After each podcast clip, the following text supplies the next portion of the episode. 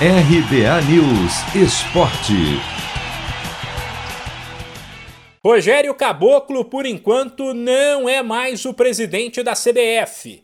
Ele ficará afastado do cargo por pelo menos 30 dias.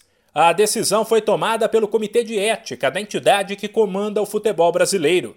Antônio Carlos Nunes, o Coronel Nunes, assume a presidência da CBF de maneira interina, por ser o vice-presidente mais velho tem 82 anos. Teoricamente, o afastamento de Caboclo não tem nenhuma relação com a realização da Copa América no Brasil ou com a crise com o técnico Tite e os jogadores.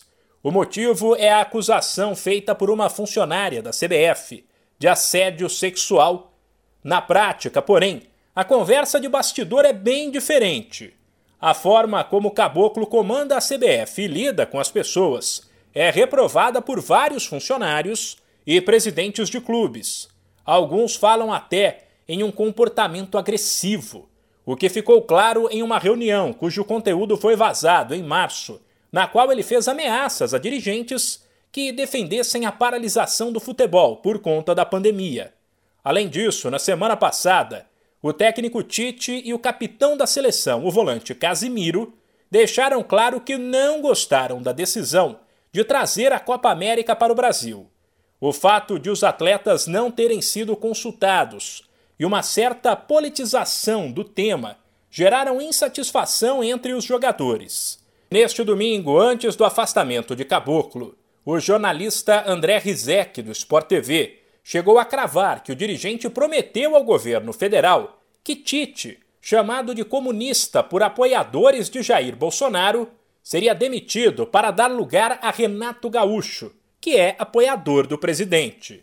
Portanto, há quem diga que, além da denúncia de assédio sexual que será investigada, todo esse contexto pesou para que Rogério Caboclo fosse afastado da presidência da CBF, o que também poderia acalmar os atletas antes da entrevista que os jogadores prometem dar na terça-feira com o um posicionamento oficial, e também diminuir o risco de um eventual boicote à Copa América.